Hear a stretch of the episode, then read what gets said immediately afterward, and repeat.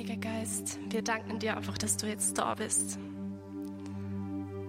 Und wir wollen unser Herz heute ganz besonders öffnen. Wir wollen unser Herz öffnen für, für deinen Liebestrom. Und wir heißen dich herzlich willkommen in diesen Raum. Wir heißen dich herzlich willkommen in unserer Stadt. Und wir verbinden unser Herz heute ganz besonders, ja, auch mit allen Menschen in der Ukraine. Wir wollen unseren Lobpreis aufsteigen lassen. Wir wollen dein Herz bewegen. Und wir bitten dich, gieß deinen Strom aus, gieß deinen Frieden aus. Und beginn in unseren eigenen Herzen. Beginn in unseren Familien. Komm, Heiliger Geist.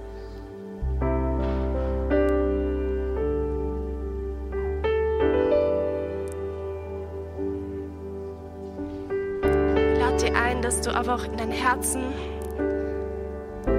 Heiligen Geist erlaubst, dass er dich heute ganz besonders bewegt. Näher zu ihm hin und bewegt für die Menschen und die Not. Bring dein Lob heute echt das Opfer da, das dem Herrn gefällt.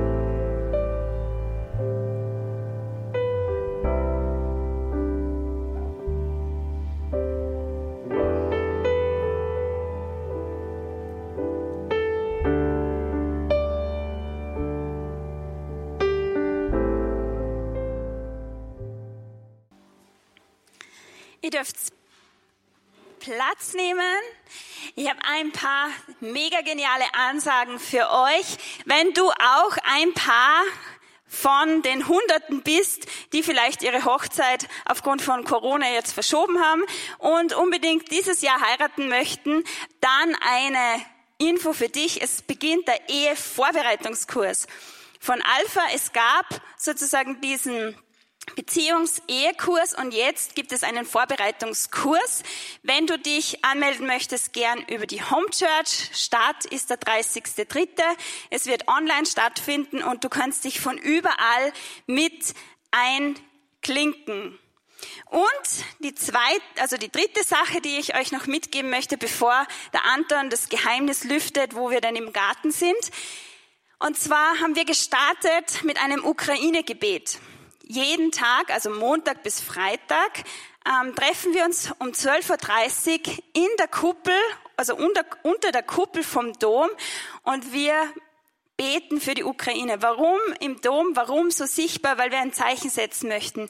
Jeder kann dazukommen. Es ist total ähm, einfach. Wir werden ein bisschen Lobpreis machen. Wir werden das Tagesevangelium hören, wir werden Fürbitte machen, wir werden gemeinsam das Gebet beten, das uns der Vater gelehrt hat und dann geht jeder wieder zurück in seine Mittagspause, wo er immer er herkommt. Also wenn du in der Nähe von Salzburg bist, dann tragst dir als Erinnerung in dein Handy ein und wir würden uns freuen, wenn wir immer mehr werden, die wir hier stellvertretend für die Ukraine auch hier in Salzburg beten. Wenn du zu Hause dir denkst, wow, das könnte ich auch machen, es hindert dich keiner, so etwas zu inszenieren, weil du auch die Möglichkeit hast, Freunde, Leute zu versammeln, vielleicht in deiner Gemeinde, um auch das zu starten.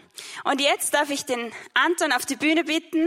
Lieber Anton, danke, dass du zu uns sprichst über ein Thema, was dir sehr am Herzen liegt, was du selber sehr stark auch ähm, durchfochten hast, glaube ich, und durchrungen hast und für dich den Weg gesucht hast. Und wir sind gespannt auf deinen Preach. Danke dir. Danke, liebe Steffi.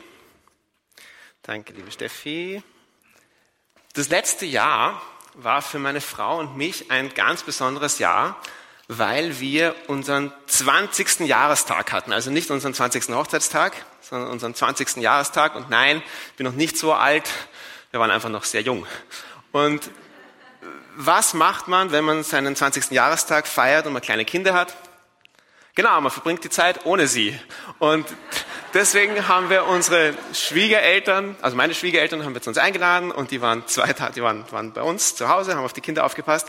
Und wie es ich bin mit meiner Frau ähm, ein Wochenende alleine nur mit ihr zu zweit nach Grado gefahren. Und wir haben ein Wochenende in Grado verbracht und das war, ich glaube wirklich ohne Übertreibung, das schönste Wochenende des Jahres für uns. Und wir haben nochmal gemerkt, diese, diese Zeit, die wir nur zu zweit verbringen, ist so, so, so, so, so kostbar. Das ist so kostbar und da wächst was in der Beziehung. Da kann was wachsen in der Beziehung, was irgendwie zwischen Kindern in den Kindergarten bringen und einkaufen fahren und Essen kochen und so weiter. Das kann da irgendwie nicht so wachsen. Durch bewusste Zeit und Nähe, durch, durch Zeit, die man bewusst miteinander verbringt, wächst in einer Beziehung etwas. Und je nach Intensität dieser Nähe wachsen Vertrauen oder es wächst Freundschaft oder es wachsen neue Kinder. Aber jede, jede Beziehung ist immer im weitesten Sinne, wird immer im weitesten Sinne fruchtbar durch Nähe und, und Zeit, die man auf eine gute Weise miteinander verbringt. Und jetzt kommt's, Big Surprise, große Überraschung.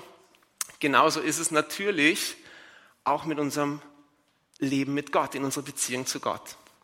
Und ich glaube, es ist kein Zufall, dass in der Schrift dieses Bild von Ehe oder Beziehung zwischen Mann und Frau ganz häufig verwendet wird als Bild für die Beziehung zwischen Gott und Mensch oder für die Beziehung zwischen Gott und seinem Volk, bei den Propheten und im Hohenlied und in den Psalmen und bei Jesus. Aber es gibt noch ein anderes Bild, es gibt noch eine Reihe von Bildern, aber eines, das das vielleicht nicht so naheliegend ist, aber das auch sehr häufig vorkommt in der Schrift, ist eben das Bild des Gartens. Und ich möchte heute dieses Bild des Gartens verwenden und mit dem arbeiten, um zu euch über Gebet und geistiges Leben zu sprechen. Wir sind im ersten Teil der Serie Ora, was so viel heißt wie beten. Und darum geht's heute. Gleich zu Beginn der Bibel, Genesis Kapitel 2, 1. Mose, Kapitel 2 heißt es, da formte Gott, der Herr, den Menschen aus Erde vom Ackerboden und blies in seine Nase den Lebensatem. So wurde der Mensch zu einem lebendigen Wesen.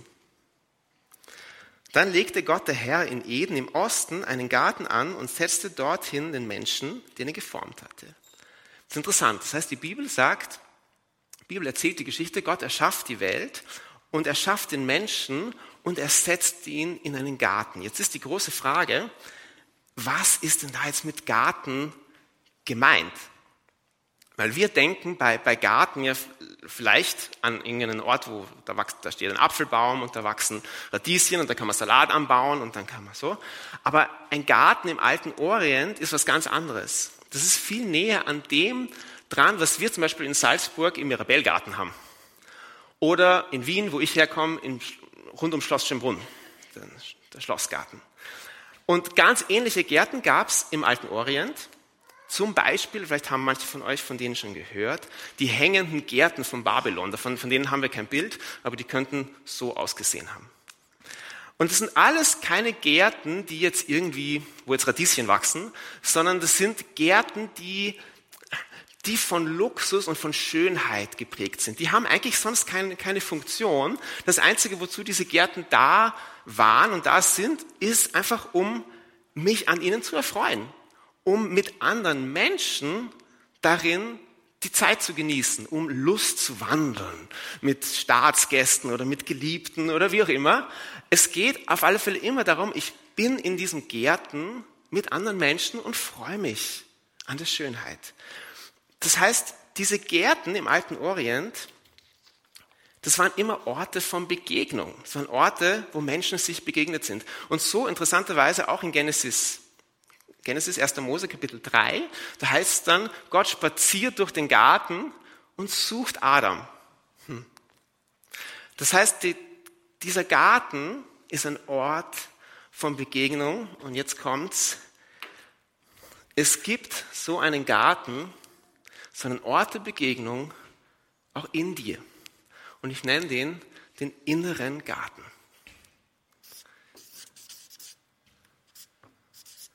Der innere Garten. Du hast in dir einen Ort, der geschaffen ist für Begegnung, und zwar für Begegnung mit Gott. Und es gibt verschiedene Begriffe für diesen Ort. Man kann sagen, es ist dein Herz, es ist deine Seele. Therese von Avila nennt es die, sagt, es ist die innere Burg oder innere Wohnungen. Wie auch immer, ich bleibe heute bei dem Bild des Gartens und bei dem Begriff des Gartens und ich mache eine kurze Skizze, wie der so ausgesehen haben, wie der so aussehen könnte. Also hier haben wir zum Beispiel einen Garten, so einen Baum. Baum. Dann, was wächst noch im Garten? Gräser, so ähm, Blume. Moment. Ich habe gesagt, ich brauche viele Stifte. So, Blume. Dann wichtig im Garten, ähm, Hecken, besonders bei so, bei so Luxusgärten immer Hecken, so, Hecken. So. Also ungefähr so. Dein, dein innerer Garten schaut wahrscheinlich ein bisschen schöner aus, aber damit man sich ein bisschen vorstellen kann. Und wenn, wenn, du, wenn du weiter liest oder dich weiter mit dem Bild des Gartens beschäftigst in der Schrift, dann merkst du, überall, wo ähm, die Rede ist von seinem Garten, ist auch die Rede von einer Quelle, die in diesem Garten entspringt. So, Quelle.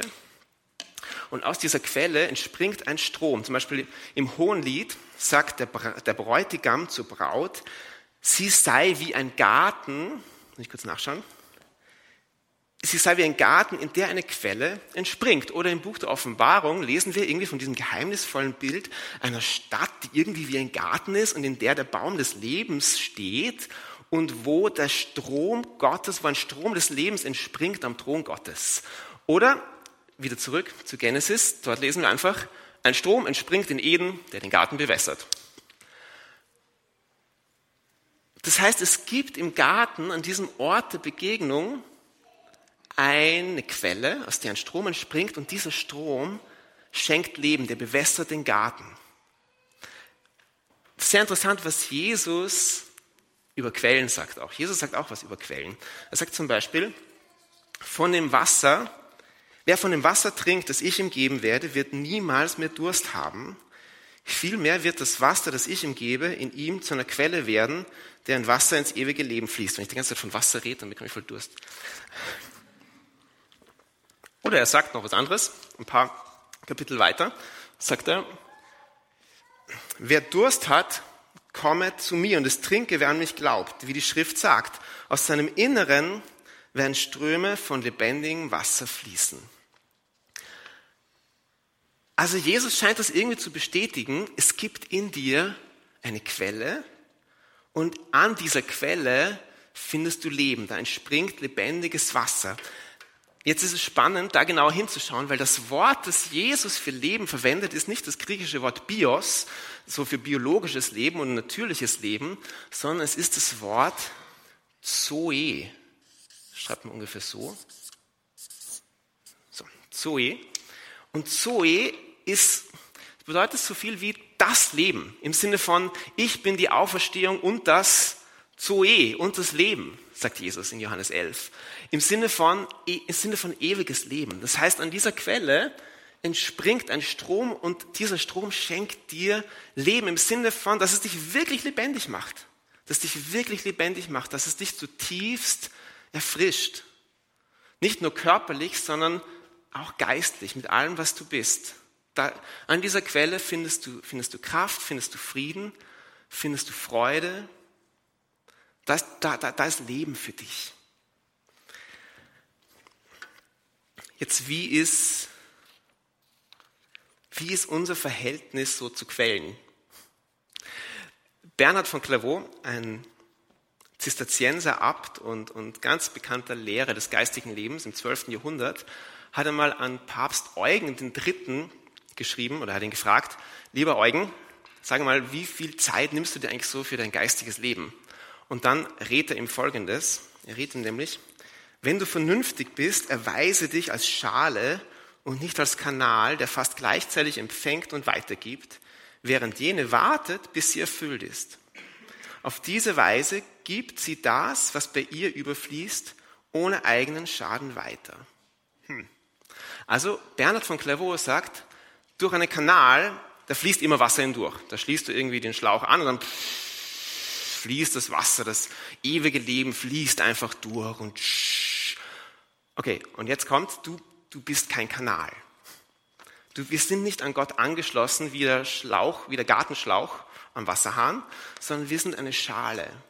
Und eine Schale müssen wir immer wieder füllen, um, um daraus schöpfen zu können. Wir können nicht immer nur geben, geben, geben, geben, geben, geben, schöpfen, schöpfen, schöpfen, schöpfen, ohne wieder zur Quelle zu kommen und die Schale anfüllen zu lassen.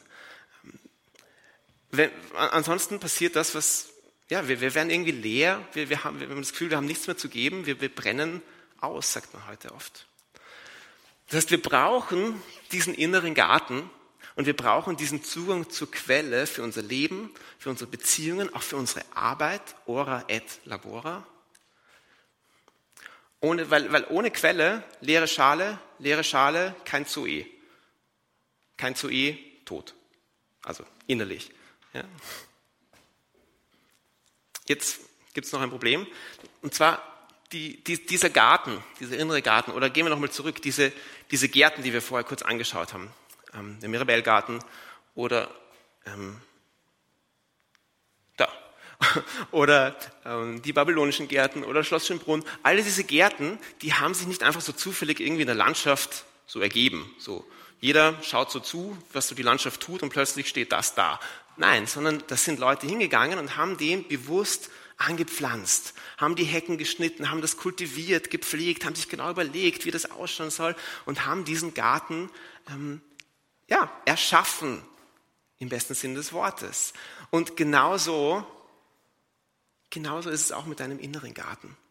Es ist auch interessant, dass in, in Genesis 2 Gott zu Adam sagt, er soll den Garten hüten und bebauen, er soll ihn instand halten. Offenbar brauchen diese Gärten jemanden, der, der sie kultiviert und der sie instand hält. Und mit deinem inneren Garten und mit deinem geistlichen Leben ist es genau so.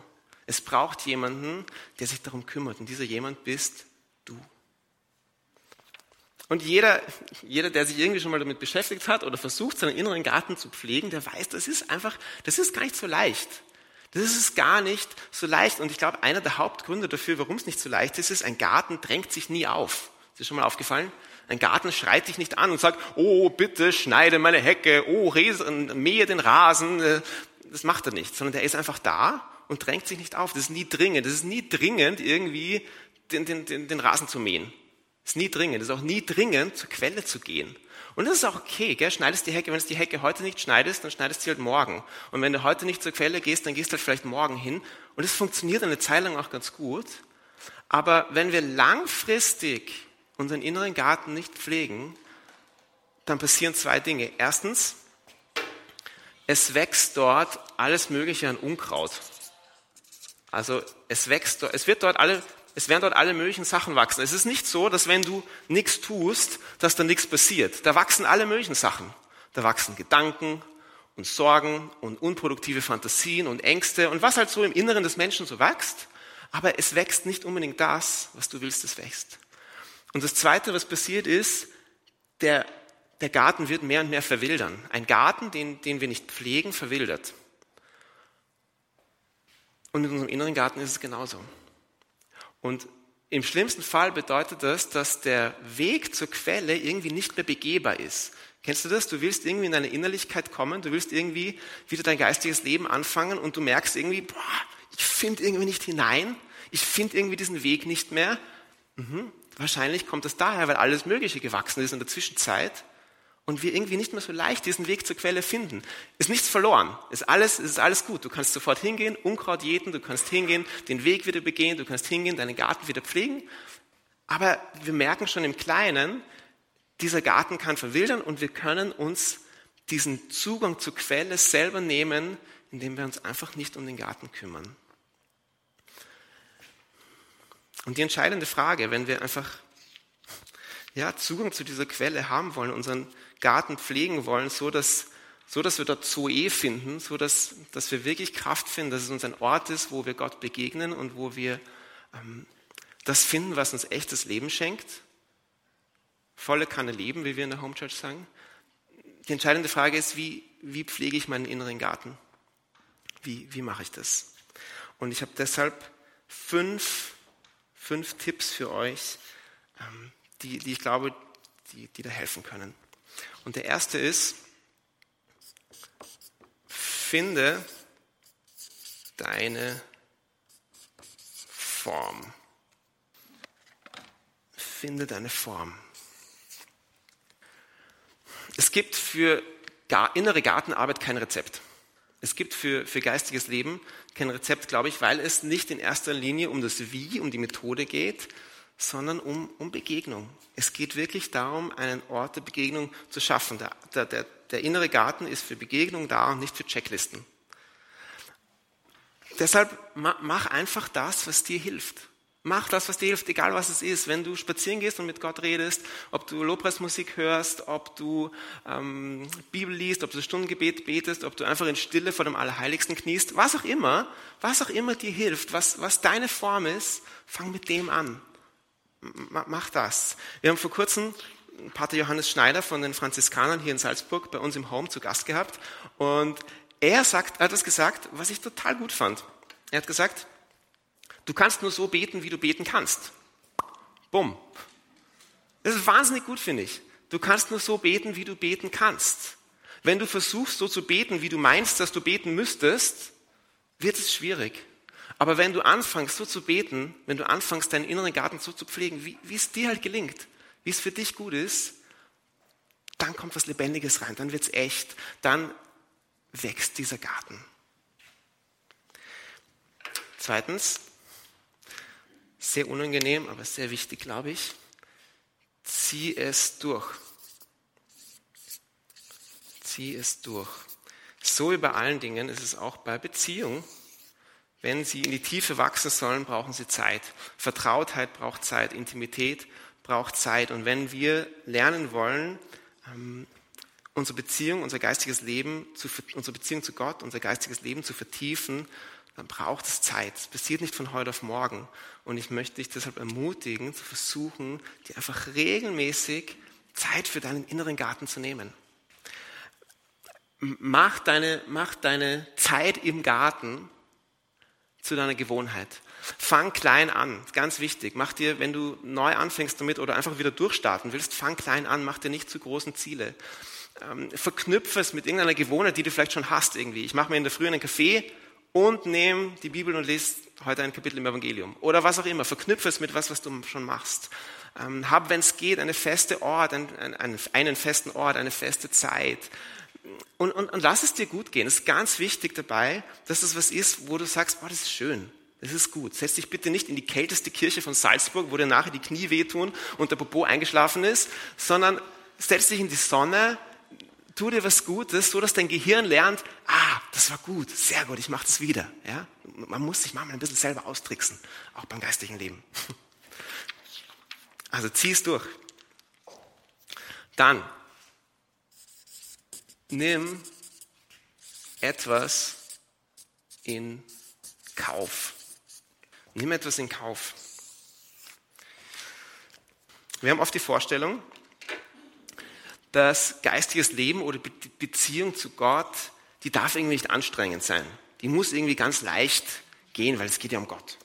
Und das ist, glaube ich, eigentlich, also mich wundert das manchmal, weil wenn wir an jede andere Beziehung in unserem Leben denken, dann werden wir draufkommen, naja, eine gute Beziehung, die kostet manchmal, die kostet Zeit, die kostet Energie, die kostet emotionale Kraft. Das ist nicht immer leicht. Manchmal muss man wo durch, obwohl es unangenehm ist.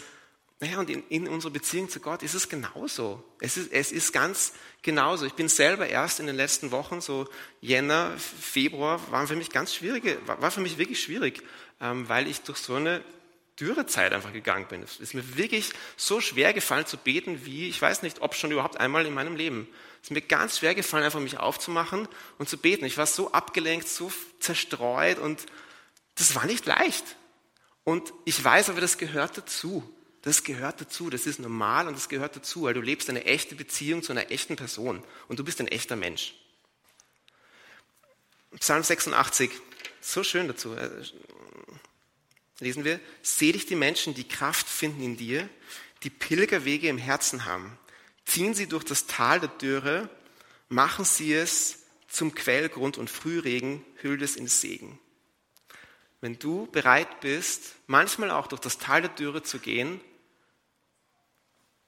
wird dieses Tal dir zum Quellgrund. Kannst du diese Quelle wieder entdecken. Aber wir müssen dafür manchmal etwas in Kauf nehmen. Dann nächster, nächster Punkt. Ähm, lass das Muss oder die, lass das Muss los. Muss loslassen. Ähm, ich weiß nicht, was der Plural von Muss ist. Müsse oder, oder Müsse oder Musse, Musse, ich weiß nicht. Also jedenfalls, wir haben manchmal, wir haben manchmal in unserem, in unserem geistigen Leben so eben Musse, Müsse, weiß nicht. Ähm, zum Beispiel, ich muss beten oder so, ich muss Gott mit meinem Gebet eine Freude machen. Ähm, aber es stimmt überhaupt nicht. Das stimmt überhaupt nicht. Du musst Gott überhaupt keine Freude damit machen, dass du betest. Gott geht's gut, auch wenn du nicht betest. Ich habe heute Morgen mit ihm gesprochen, es geht ihm wunderbar, ich lasse euch lieb grüßen. Aber uns hilft es, uns hilft es, wenn wir unseren inneren Garten pflegen. Uns hilft es, wenn wir diesen Zugang zur Quelle kultivieren, wenn wir zur Quelle kommen und schöpfen. du musst nicht beten, aber es hilft dir. Oder wir haben manchmal das Gefühl, bei, bei Gebeten muss das und das irgendwie rauskommen. Ich muss mich danach so und so fühlen oder, oder wie auch immer. Das ist auch komisch. Wenn ich mit meiner Frau in der Salzach spazieren gehe, frage ich mich auch nicht nachher, und was ist jetzt rausgekommen? Haben wir jetzt was gelernt? Haben wir uns eh gut gefühlt? Hat das eh gepasst? Stimmt der Outcome von diesem Spaziergang? Nein. Es ist einfach, ich verbringe einfach Zeit mit ihr und das ist genug. Es muss gar nichts rauskommen. Oder wir denken, ähm, ja, Gebet heißt, ich muss was tun. Ich muss irgendwie, muss irgendwie Bibel lesen, ich muss beten, ich muss Fürbitte machen, ich muss das und das.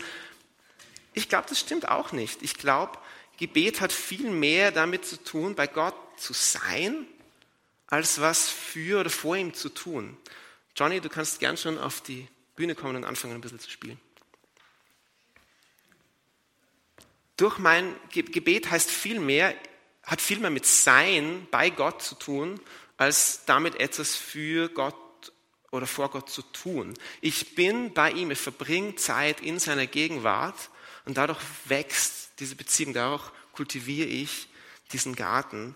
Ähm, und wenn ich dann noch was tue, und wenn ich dann noch für wen bete, und wenn ich dann noch in der Bibel lese, und wenn ich dann noch einen Rosenkranz bete, ist wunderbar, ist alles gut, aber um all das geht es nicht in erster Linie. Sondern in erster Linie geht es darum, dass du mit Gott in deinem inneren Garten Lust wandelst. Und ich komme zum letzten, letzten Punkt, und der heißt, komm ins Hier und Jetzt. Das ist ein Punkt, der könnte eine eigene Lehre, eine eigene, eine eigene Message sein natürlich. Aber ich glaube, er ist ganz wichtig. Deshalb kurz dazu. Viele Menschen meinen im Gebet, sie müssen sich irgendwie erst in diesen inneren Garten so hineinbeamen. So, dort ist der Garten, der Ort der Begegnung mit Gott und ich bin da und jetzt muss ich mich anstrengen, da irgendwie hineinzukommen. Oder ich muss irgendwie so fest beten, damit Gott runterkommt in meinen Garten und ich ihm dort begegnen kann. Und es ist viel einfacher, es ist viel einfacher. Gott ist genau da, wo du jetzt bist. Jetzt in dem Moment. Wenn du magst, kannst du, kannst du kurz innehalten. Jetzt, wenn du diesen Vortrag hörst, auch auf YouTube oder wo auch immer du ihn hörst, und kurz inhalten und merken, hey, Gott ist da. Gott ist da. Und du musst nicht irgendwie noch anders sein, als du jetzt bist. Du musst nicht irgendwie noch heiliger sein und dich, ich äh, weiß nicht, weniger müde und noch mehr Lust auf Gebet haben und noch irgendwie überhaupt viel gesalbter fühlen oder was auch immer. Nein, so wie du jetzt bist, kannst du in deinen inneren Garten kommen und so wie du jetzt bist, will Gott dir begegnen in diesem inneren Garten. Und du musst nicht erst wohin gehen und er muss nicht erst noch wohin kommen. Er ist da und du bist da und er lädt dich ein, Zeit mit ihm zu verbringen, weil er liebt, Zeit mit dir zu verbringen. Er, er, ist auch nicht enttäuscht oder so von deinem geistlichen Leben. Er ist auch nicht frustriert, dass du jetzt irgendwie das so wenig deinen Garten kultiviert hast oder was auch immer. Er ist über, überhaupt nicht. Er mag dich. Das ist vielleicht die wichtigste Erkenntnis, die du überhaupt haben kannst in deinem geistigen Leben. Gott mag dich wirklich. Und er freut sich auf dich und er verbringt gerne Zeit mit dir und er lädt dich ein, in deinen inneren Garten zu kommen und ihm zu begegnen. Und ich lade euch ein, diese Einladung anzunehmen. Lass uns zum Schluss noch beten.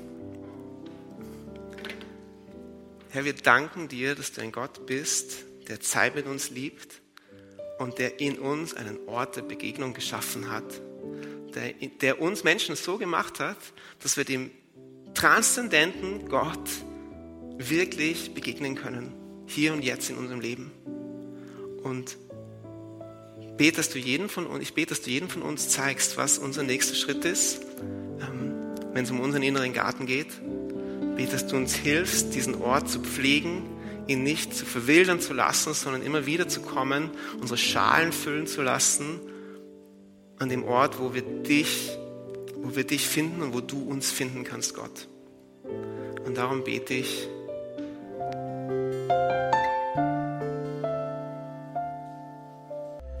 Jesus, wir beten heute, wir beten heute Vormittag um so einen Frühling in unserem inneren Garten. Gerade wenn wir gerade doch, wenn wir durch eine Zeit gehen oder gegangen sind, wo uns unser Garten trocken vorkommt oder wenig gepflegt, wenig, wo wir einfach wenig waren. Herr, wir beten, ich bete um, neu, um einen neuen Frühling, dass, dass du neue Frische schenkst in unserem Inneren, neue Lebendigkeit, neues Leben, dass du uns erquickst an dem Strom des Lebens, den du verheißen hast, wenn wir an dich glauben, wenn wir mit dir leben. So komm, bring einen neuen Frühling, bring eine neue Frische in unseren inneren Garten, in unser geistiges Leben, in, unsere, in diesen Ort der Begegnung mit dir. Komm mit Erfrischung und Leben in diesen Tagen her.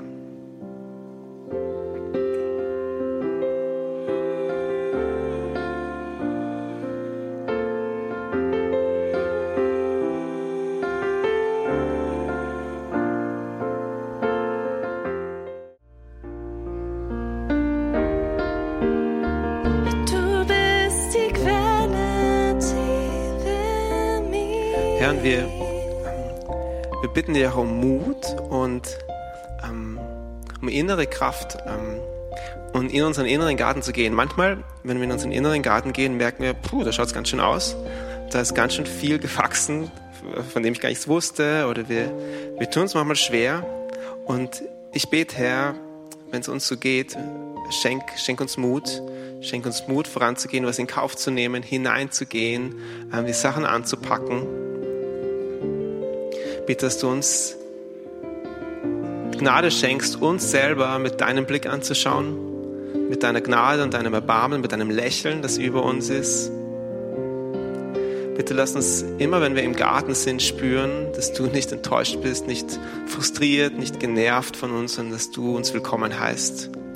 So gib uns Mut und Freude, in unser Inneres, in unserem inneren Garten hineinzugehen, Zeit mit dir zu verbringen, egal wie es da drin ausschaut, egal was wir dort finden, weil wir wissen, dass du gut bist und dass du uns liebst und dass du voller Güte und Erbarmen auf uns schaust.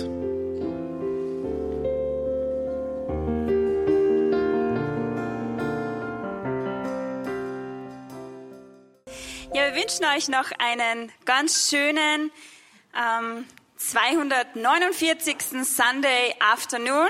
Nächste Woche 250. sei dabei. Nimm dir nach dem Sunday Morning nichts vor. Wir werden hier in Windeseile dann eine Tafel aufdecken und wir werden gemeinsam auch rund um den Küchentisch sitzen. Wer das heute schon vorhat, die La Cantine ist geöffnet. Raffat und das ganze Team freut sich auf euch. Es gibt heute Hackbraten. Wir freuen uns schon sehr, haben schon richtig Hunger alle. Und wenn du Hunger hast nach mehr Gebet, möchte ich euch einen Tipp noch mitgeben.